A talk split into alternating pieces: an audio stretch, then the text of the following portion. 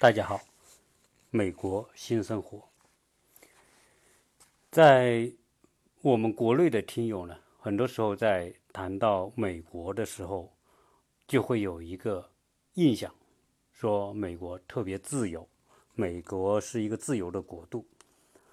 对于这个概念啊，我觉得是要站在不同的角度来看，美国是不是一个自由的国家？可能我今天谈的这这些话题，很大程度上会颠覆你对美国自由的一个印象。在我的节目里面，经常会有很多的观点和大家想象的不一样。为什么会产生这些观点？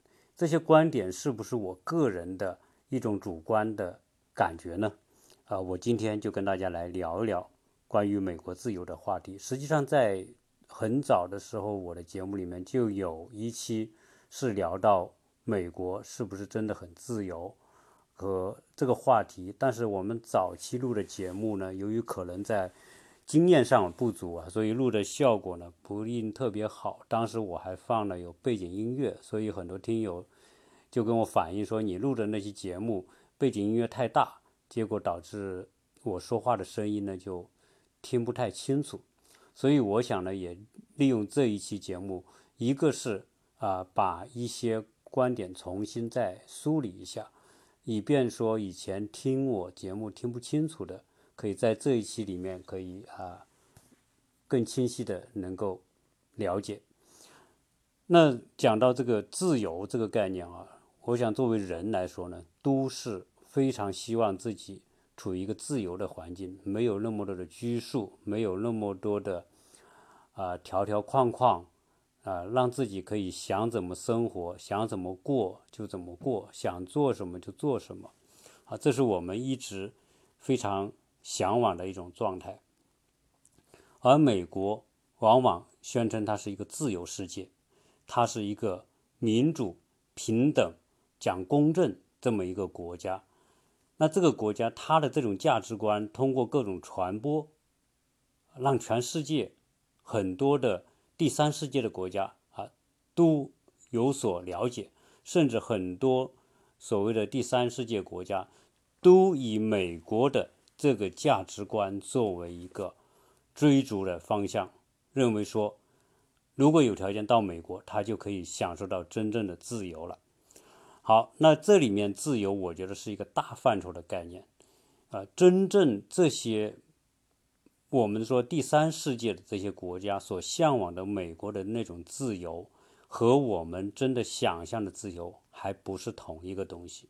首先说，美国它所鼓吹的，它的自由、平等和民主，啊，到底是什么？实际上，这个更多是一个政治范畴上的一个概念，啊，是属于我们说的，是属于一个国家。的政治体制的一个概念啊，为什么说呢？因为美国它所谓的自由，从某个角度来说啊，更多的是在所谓的舆论、言论这方面的一种自由表达，而这种自由表达，从某个角度来说，哦，我们说政治主张、观念，甚至说意识形态，这个是没有什么限制的。所谓的。啊，自由主要是集中在这个方面啊，比如说，他没有什么说啊，这个理论我能说，那个理论我不能说，或者这个主义我能说它好，那个主义我说它不好啊，这些东西是自由的。所以，所谓的这种言论自由啊，更多的是属于政治言论的自由啊。我我想，我这个概念是比较。清晰和准确的。那美国，它在意识形态里面，它是自由的，比不能说啊，它不会说，呃，什么主义你可以拥护，什么主义你你不能拥护，这个它没有限制。哪个政党你喜欢，你说它好，你另外一个政党你说它不好，你可以随便讲，你可以说民主党不好。啊，民主党劫富济贫，民主党很多政策，什么平权法案，民主党做了很多很多，啊牺牲富人，然后去救济穷人的这种啊，你可以反对他，你可以不投他的票，甚至你可以写文章骂他，你可以在公开公公开场合说民主党什么什么不好。那另外一个人他也可以说，哎，共和党不好，共和党保守，共和党呃这个这个对于枪支。的这种泛滥负有责任啊，共产党共共和党怎么怎么样啊？他可以说这些东西。那同时呢，他可以也可以对任何政治人物发表他自己的批评意见，这个是可以的。不管你这个政治人物是历史上的政治人物，还是当今的政治人物，你都可以说，你可以评判他啊，你可以作为一个普通老百姓去做这种评判。那同时呢，回过头来，政治人物，你之所以成为政治人物，你就要做社会的表率，所以政治人物的隐私基本上是不受保护的。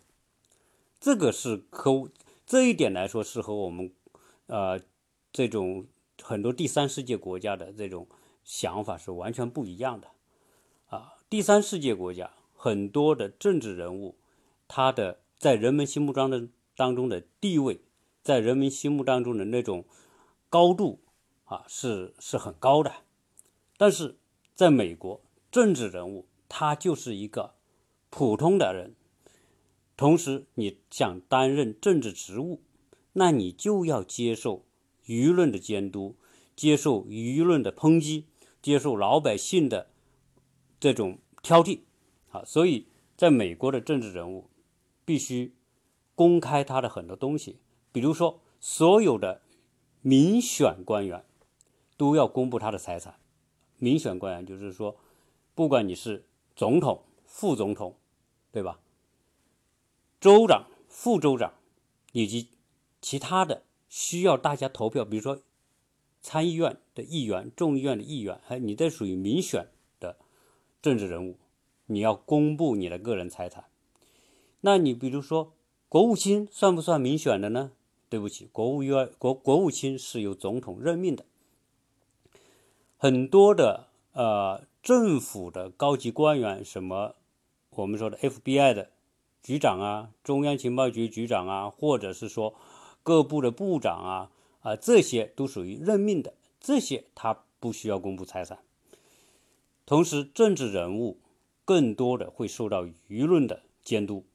受到民众的监督，比如你说错一句什么话，或者你有什么不当的言行，或者你有贪污受贿、滥用权力等等，所以这一切，哎，媒体和民众都是监督他的。所以从这个角度讲，老百姓在政治言论上是自由的，但是官员在很大程度上他是不自由的，啊，这是美国政治的一种状态啊，当然。我说的不自由也是相对的，实际上很多时候啊，他还是有他们的一些一些方式来来来处理一些他们的问题。那这是我对美国所谓言论自由的一个看法。但是美国呢，我们说在生活当中，他很多时候。它的自由度真不像我们想象的那么高，那这个话题大家可能会觉得很惊讶啊！为什么美国美国那么自由的国家，为什么你会说它在生活当中会不自由呢？实际上，我我想，美国的自由，实际上在老百姓的日常生活当中，不是说你想怎么样就怎么样。美国在老百姓这个日常生活当中。倒是真不可以想怎么样就怎么样。美国是一个有着极多的限制、条条框框的限制的一个国家，而这种条条框框的限制超出我们不在美国生活人的那种想象。我们认我们原来认为的啊，美国自由是什么都自由啊，除了说话可以随便说，做事可以随便做。啊，这是我们原来的理解，但事实上，美国人的自由，讲到政治之外的，啊，各种自由和权利，实际上是受到极大极大的限制的。这种限制是我们根本都没法想象的。首先是因为这种限制来自于法律的限制。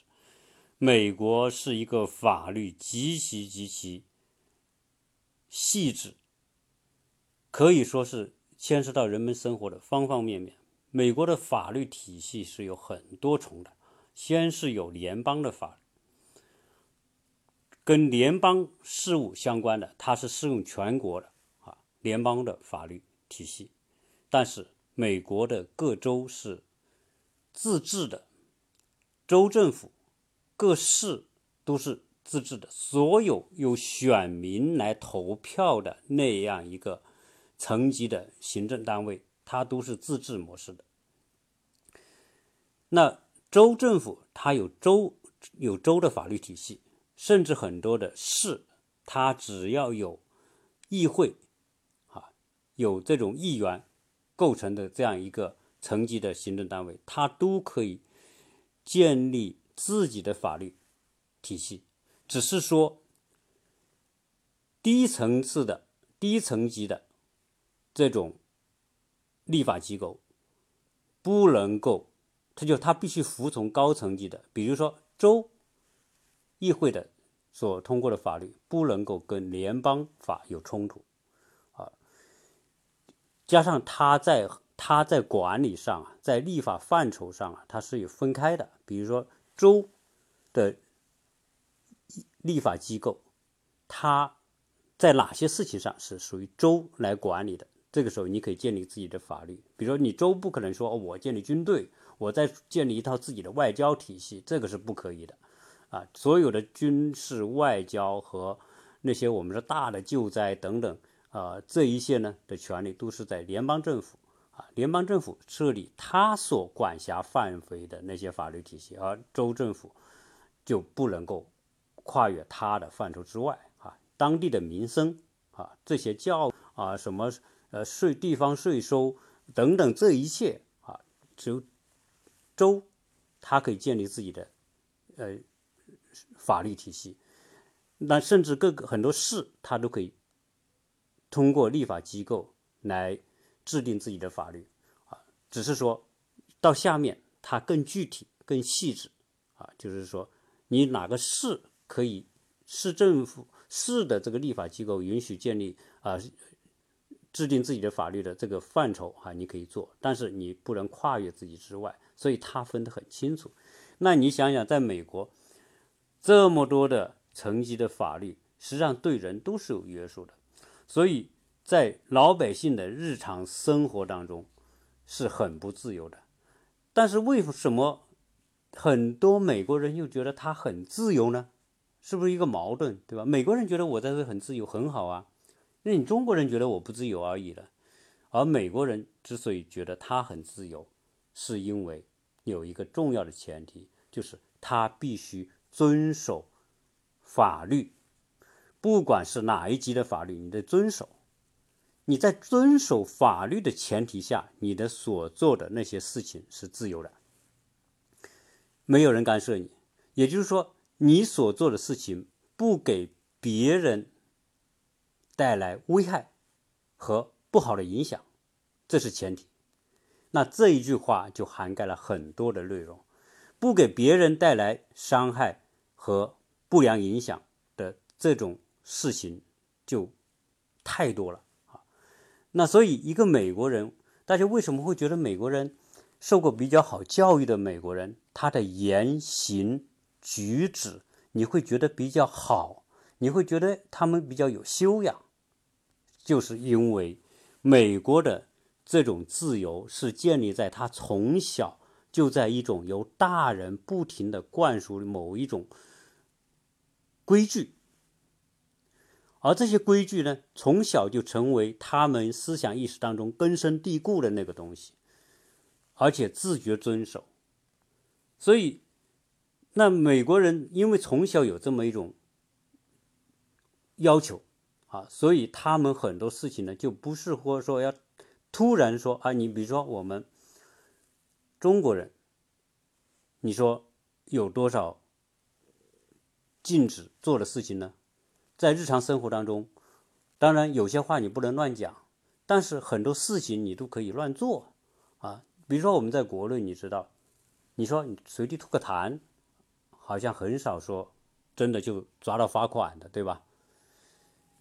你比如说我，我过马路的时候，我闯个红灯啊，最多罚个款。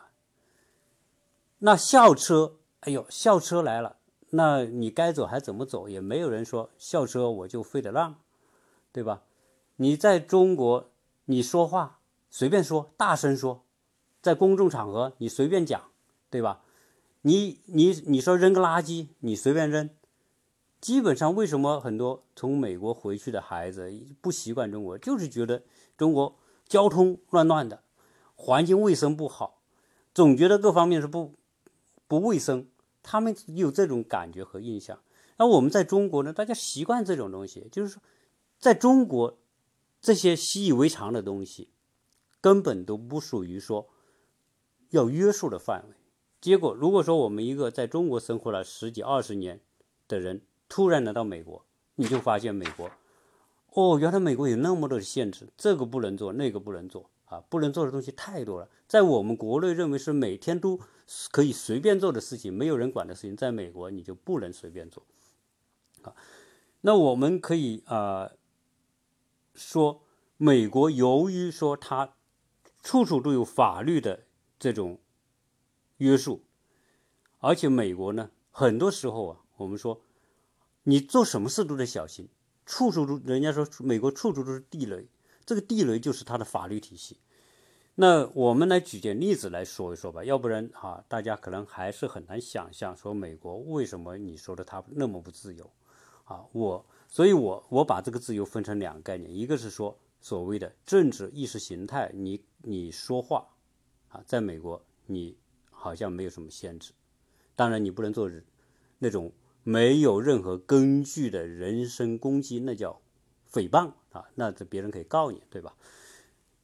总之说，在日常生活当中，那美国人很多东西是不能做的，而且呢，这些做可能会带来很严重的后果。那我们比如说，你开车，对吧？在在中国开车。啊，基本上你就，你可能就是说，摄像头把你拍了，然后呢，你就得被处罚、罚款、扣分。在美国呢，当然，美国没有什么摄摄像头，但是美国开车有很多的规定。在我们国内开车的人到美国来，经常考驾照都考不过去的，啊，因为什么？因为你的习惯不同。美国没有红绿，很多小路口没红绿灯，但是有个 stop 的标志。这个 stop 标志呢，就相当于是红绿灯，那你得自觉呀。很多时候甚至是没有没有警察，没有人在这过，那你到那个地方你也得停。那为什么美国人都不停呢？因为他从开车开始所要求的就是必须停，他变成一种习惯，到了看到这个 stop 牌，他一定会停，对吧？校车来了，那现在美国校车只要在这种小路上接人。只要他车一停下来，它上面一闪灯，不管这个校车后面的车还是校车对面对向来的车，都必须停下来。啊，那你说我就不停，我就开，哦，你可以不停，你就开，但一旦被抓住，那就罚死你啊！怎么叫罚死你？可能说一千五百美元罚款，你你你你交不交？你可以闯啊。对吧？你闯完之后，被人举报或者被人拍下来，加上这个校车前后它也有摄像头，哎，所以大家就不敢，老老实实的，不管说你有多急，甚至说我我在有节目里面不是讲了吗？不管你说多急、多重的事情、多大的事情，在校车停的那一刻，你必须停，就是消防车在校车面前，它也得停，这就是。法律的规定，好，好，那比如说，我们说，在美国，到处是这些动物，是吧？甚至是野生动物，我们说野鸭、鹅、松鼠、小鹿，我们说的鹿就是各种动物那种小鹿，到处都是。我们家庭院前后经常看到鹿跑来跑去的。那你说，在中国人看到哇，这不是美味吗？不是野味吗？哎，有中国人来到这边就干这个事儿，看到后院有野鸭，看人不注意，就把它抓了。抓完之后呢，就拉回家给杀。杀了之后呢，就把它用开水一烫，把毛给拔了，就开始做着吃。结果呢，它的这个毛呢，就带丢到垃圾桶里。丢垃圾桶里呢，就被人看到，哎，好像这个是属于这个鸡或者鸭的毛。在美国人是绝对不会在家里面杀鸡杀鸭的，在美国是绝对没有的。只要是个美国人，他不干这个事儿。哎，所以美国人一看这有鸡毛或者有鸭毛，他翻开一看，哟，好像有人杀了这个鸡和鸭，他就打电话报警。报警之后就来到这个这个人家，因为这个人家是个。中国去的一个老大爷，呃，他们根本不知道美国说这个鸡鸭，别人说没有不属于谁的这个鸡鸭是不能碰的，他认为不属于谁的，那我抓到就是我的，所以人家老大爷就把这个这个野鸭子抓来杀杀了，就警察就来了，警察来了之后就说，哦，我们收到举报，你可能杀了这个鸡或者鸭，我们要来现在要检查，结果检查一看这个。他就他说他就问这个人，你们家是不是有刷这个？开始这个这个家庭的这个这个女儿就说：“哎呦，我没杀鸡，没杀鸭子，没没干这事儿。”结果呢，他他就问他：“你们家有没有其他人做过这个事？”后来他这个这个老大爷就出来：“哎呦，他说这个是我干的。”那警察说：“哦，对不起，是你干的。那你们你就要跟我去警察局。”那他说：“凭什么？”那个警察说。因为法律规定你不可以，因为你现你杀了这是一只鸭，是一只野鸭，是在你在你住的房房子周围的，但是这个是不可以抓的，你违反了我们说的野生动物保护法等等等等，那就把他抓了，就把他手铐带着就走了。那中国人就这些中国去的这些老大爷就不理解啊，那不是说不属于谁的我抓的就是我的了，所以在新闻里面我们。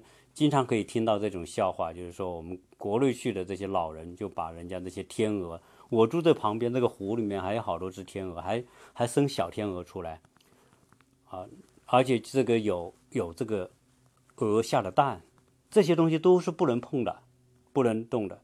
那你看，这不一样吧？在中国，你要是随便抓只鸭，嗯，或者抓了别人的鸡鸭，你可能别人没看到，你没办法，是吧？中国已经没有这些野生动物了，你说哪有什么野生动物可言？那我们说还有人，很多中国人啊，我们在美国经常在开开车的时候，开着开车山里面，哎呦，看到前面一一头鹿死了，躺在路上，那明知道这个鹿肯定是被车撞死了吧？撞死之后，我们中国人一看，哟，赶紧停车，把这看没人，把鹿就。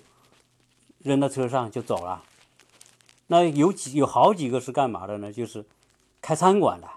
那你想，有有有有鹿肉吃嘛？的鹿肉都是大补的，所以而且野生鹿，对吧？还不是所谓就饲养的鹿，他们就很就把它抓回捡回去，捡回去之后，结果其中有一个是餐馆老板，他把这个鹿放在这个冰箱里面，放在冰箱里面呢，就这个，结果这个吃饭的人啊，客人。哎，就看到了，就就一晃啊，一眼瞄到这个这个冰箱里面好像有这种东西，他们就打电话报警。结果一报警之后，警察就过来，就搜查他们这个餐馆。你你这里面是不是你嗯你们餐馆是不是有鹿啊？有鹿肉？结果呢，这个老板说：“哎呦，这个鹿啊，不是我打的，是我们那天在山里面开车，在路上看到鹿被车撞死的。”躺在地上，我把它捡回来的啊！对不起，你也违法了。结果这种情况也是要要罚款，而且很重的罚款，甚至要追拘留啊！那你说，在美国这些都是日常小事吧？还有着呢啊！我跟你慢慢举，比如说你在那个我们好像听这个这个北美崔哥，他也讲美国故事啊，他讲很多。他说他自己在在美国的一个超市的一个角落的地地下一个打火机，因为他想抽烟，那没火，看到那那个地上一个角落里有有一个打火机，他就把这个打火机拿了，拿了之后，一出这个超市就被超市的人拦着，说你偷了我们超市的财产。结果最后从他孩子身上找出那个打火机，最后这件事情导致多严重的后果？第一，要。拘留他。第二，上庭，法院上庭来宣判，最后罚他什么呢？罚他罚两百美元，然后做义工四十个小时。你看，在我们国内绝对不可能吧，对吧？那你还有什么呢？说夫妻吵架，我们在中国那夫妻吵架不是习以为常嘛，打的不可开交都都很正常嘛，也不会说。这个吵个架打个架，警察来管谁不管你家务事啊？我们都说清官难断家务事，但是在美国，哎，你试试看，夫妻吵架对吧？脾气暴躁一吵架，一摔个碗、摔个凳子，乒铃乓啷一响，邻居只要看到听到，一定打电话报警。那就说这个关警察什么事？哎，警察就是要来，来完之后呢，那就问啊，谁打谁是吧？是不是打了？是不是受伤了？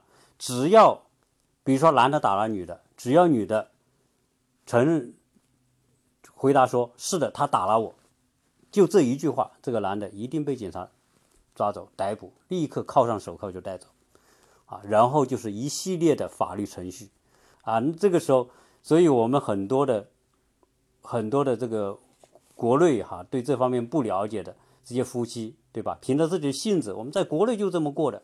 吵吵吵吵了一辈子，怎么来这里怎么就不能吵呢？哎，一吵就被抓到监狱去了，然后还要请请律师，哇，整个环一整个流程做下来，不仅花时间花钱，最后你都你都懵掉了啊！就那么吵几句架啊，推一下碰一下，这些在中国打的鼻青脸肿都没事，在这里面你看看，只要他说他打我，甚至他没有打你，这个老婆。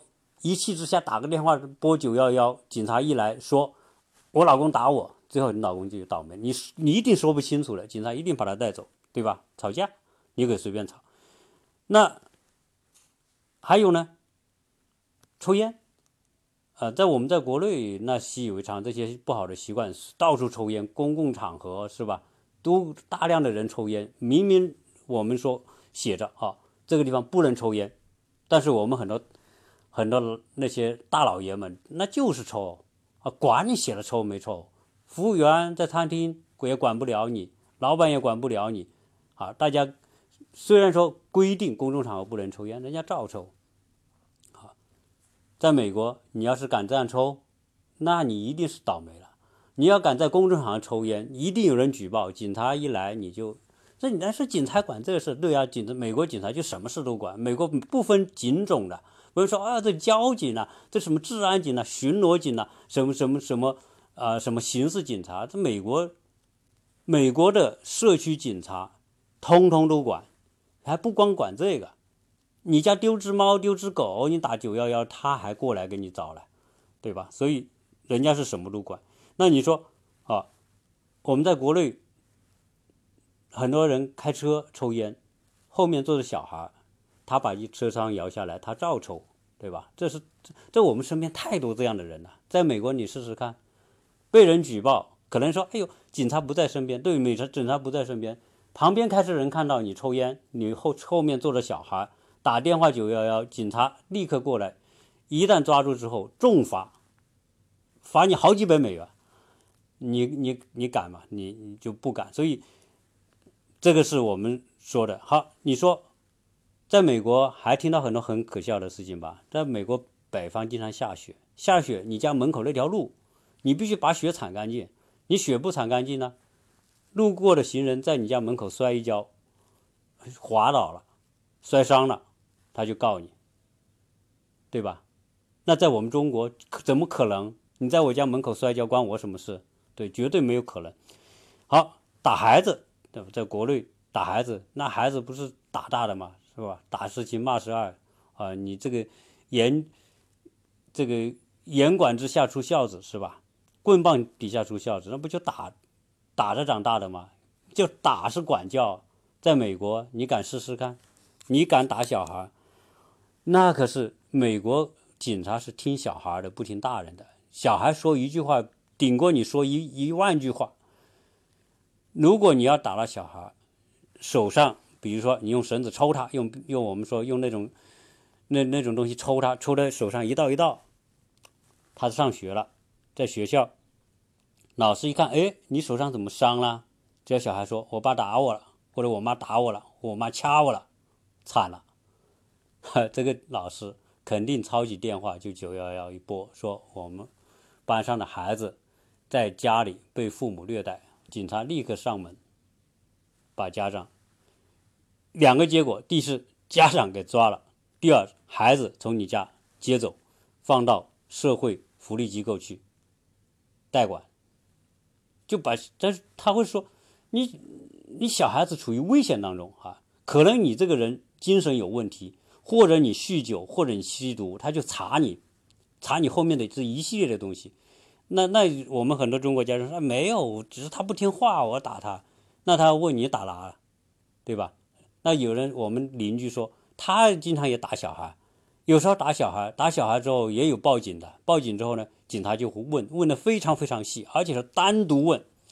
小孩叫到一边问，家长叫到一边问，然后再对斗口供，不一样。他相信小孩的，不相信你大人的，因为你大人会编谎话，小孩不说谎。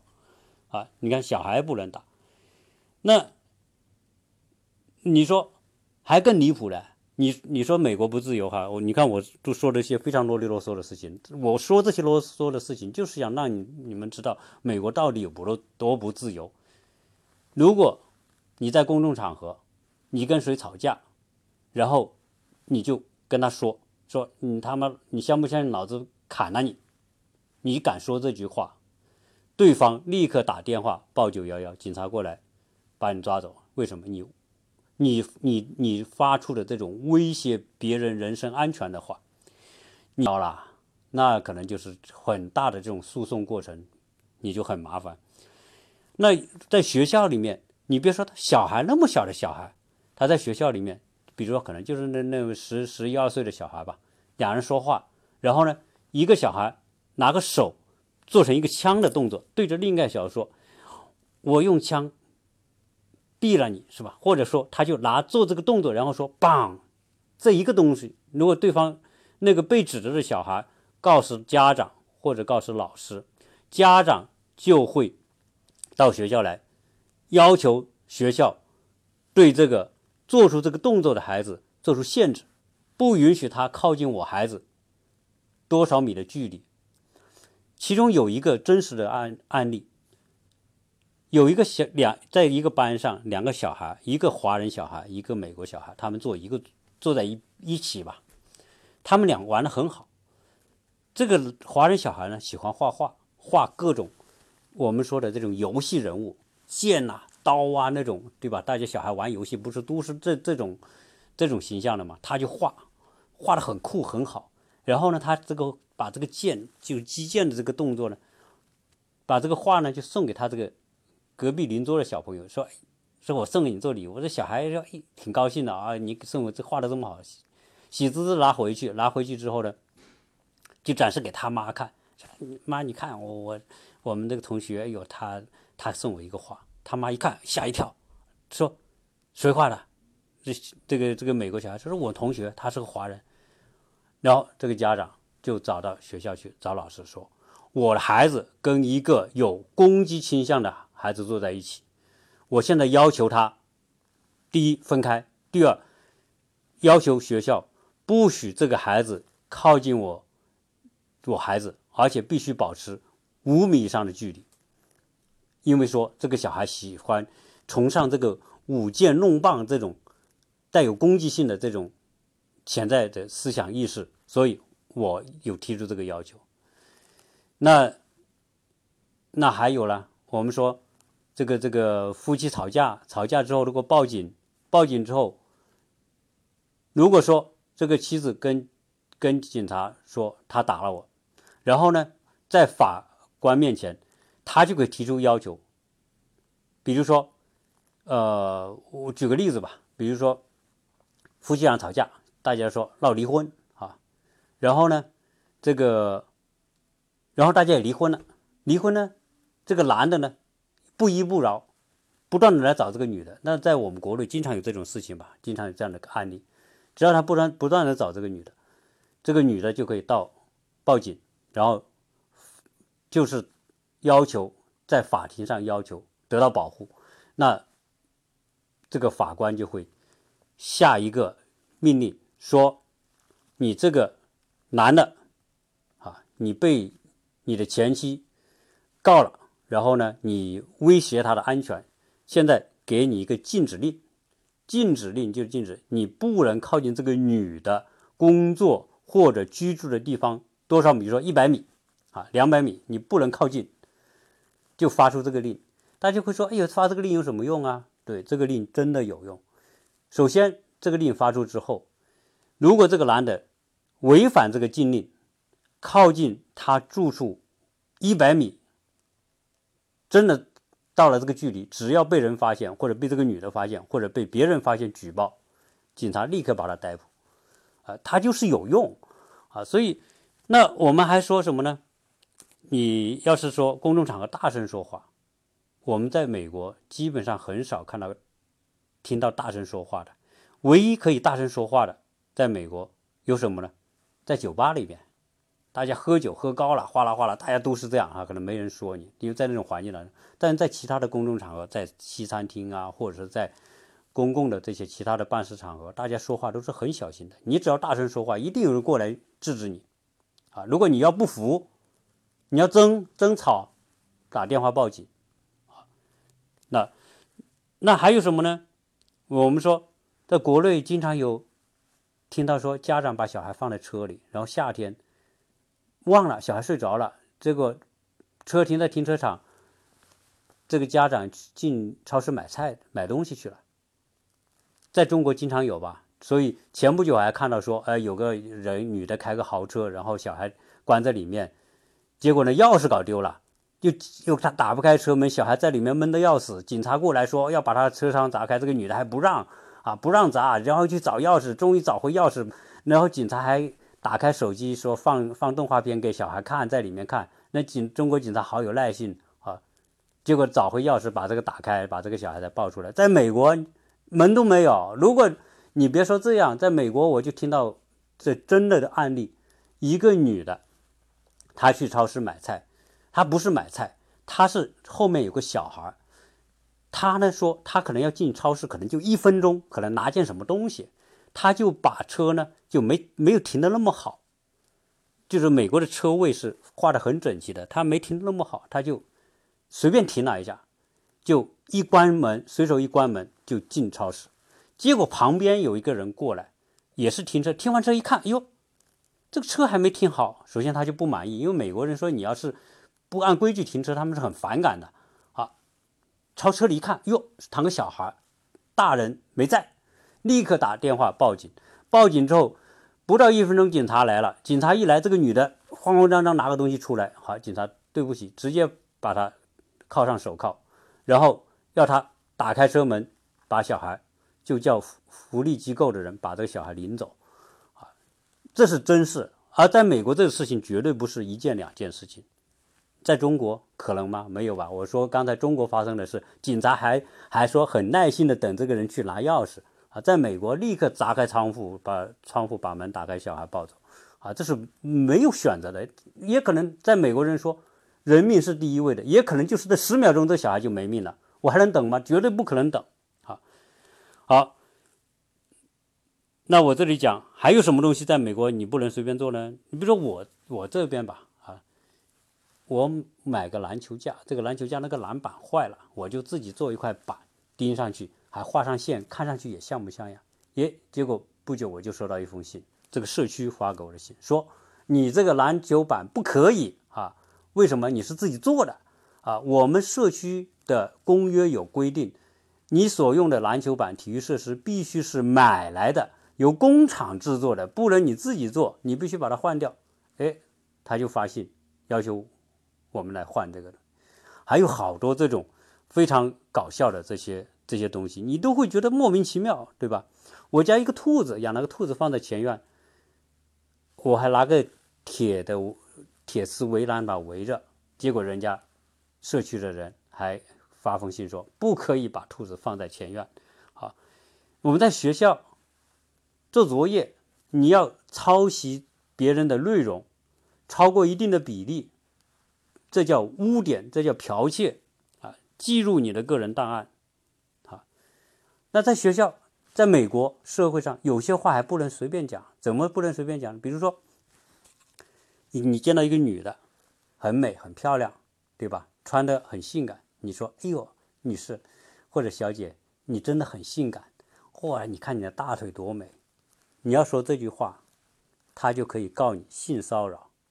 好，我们在大学里面，我经常收到大学发出的通知，说某某校区发生性骚扰，就谁摸了一下，说某某女的被人摸了一下屁股，或者某某女的被人摸了一下胸，啊，这个就是大事。到处找学校，到底是谁干了这件事情？啊，你说那句话你都不能说，人家反感你，他就说你性骚扰。好，你要是电脑里面放点图片是色情图片，你被人看到了，人家也告你。看，只要你在网上一搜说电脑色情图片，然后报警，你搜这几个关键词，在美国就有好多，其中好几个是华人，当然也有美国人。就是他的电脑坏了，拿去修，结果修电脑的人发现他的这个电脑的文件夹里面有藏了大量的这个色情图片，报警，这个人给抓了。还有一个更倒霉的，在德克萨斯州有个老师，他的电脑去修，结果被人举报他的电脑里有大量的儿童色情图片，结果那个人因为他藏了一万多张这种这个儿童色情图片，被判刑六十年。对吧？那我这个我就不再举了，就太多了。但你看我举的都是什么？都是些小事，都是生活当中的事情，不是属于政治层面的事情。好多事情你是不能做的。所以从这个角度讲，美国还真不是你想自由的国家。美国，你看到了晚上黑灯瞎火，你是无你看很多时候大家都不出门。那美国太多这种法律的、社区的，有有政、有联邦的、有州的、有市的，啊，还有社区的各种各样的管理制度都约束着你。所以你说你要在美国过得自在，坦率讲，如果你是在中国过惯了，中国的人的那种习惯，呃，我们说特别一些不好的习惯在你身上很是很充分的这种存在的话。那你真的就不适合在美国，啊，因为你的很多想法和美国的整个管理体系它就是冲突。你只要说你在这美国一住下来，你的那种本性一暴露，你就说不定哪件事情就违反了法律，最后你可能吃上官司。哇，这个你就真的是觉得，你就你就非常非常让你难受了，啊，所以我说我们说美国的自由啊。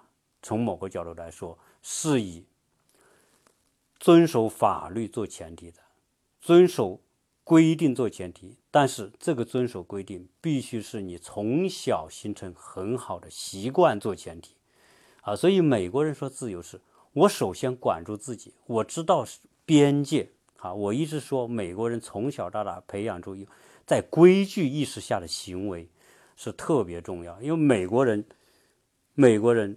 从小，特别是有教养的家庭呢，孩子的规矩是第一位的。说这个孩子未来是不是有有成才、有作为，是不是有出息？先不要说别的，先看看他是是不是能够培养出良好的行为习惯和规矩意识。所谓规矩意识，就是守规定、守法律啊。你只有遵守法规做前提。而这种遵守呢，就变成一种变成一种习惯，变成了习惯之后，它就变成一种自我约束。而这个自我约束，他不觉得难受啊？你说中国人来这里觉得难受，这个不能干，那个不能干，是吧？我做点这个违规了，做点那个违法了啊？但美国人为什么？美国人从小，因为他就是这样，在这种规矩当中被被约束长大的，他知道边界，什么是能做，什么是不能做，在公共场合不能大声说话。在在在室内不能抽烟，就他绝对不会，你打死他他都不干，他一定会到那个允许符合规定的地方才去做这件事情。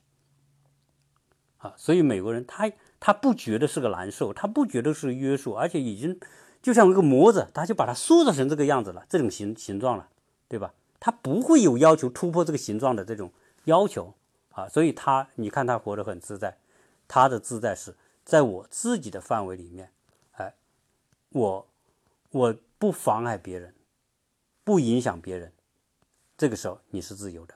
所以说到这个这个程度了，大家会知道美国人的自由就是缩小到一个很很小的范畴了啊，日常生活当中。大家都是谨小慎微，所以美国人在这种环境之下，你看到，凡是那些有教养的，在好的区域长大的这些美国人，真的就是一看他，你说什么话，他们都是很重视；你提个什么意见，他们都会很很积极的回应。他们很多时候你就看他很谦虚，说白了，实际上在这种环境之下，他们真的在我们中国人看来，他们就像孙子似的。啊我们中国人才是爷，我们中国人做惯了爷，是吧？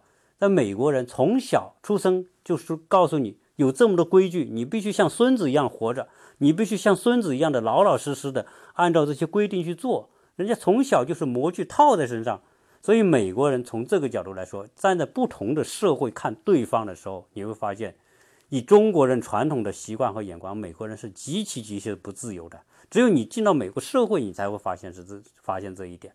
啊任何人都可能投诉你，如果你违反、妨碍别人，你说，所以你必须在极大的约束自己的情况之下的前提之下，你才能够享受那个所谓的美国式的自由。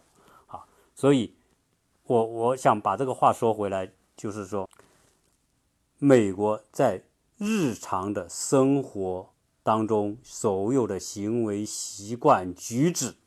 都受到极多的规矩的约束、法律的约束、邻居的约束、你身边人的约束，啊，所以美国人真的行为举止就是老老实实，就是我们看的时候孙子一样的活着，啊，我们中国人都活得像爷，但是我们的爷们来到美国，你一定要小心小心，一定要去了解哪些情况下，哪些事情。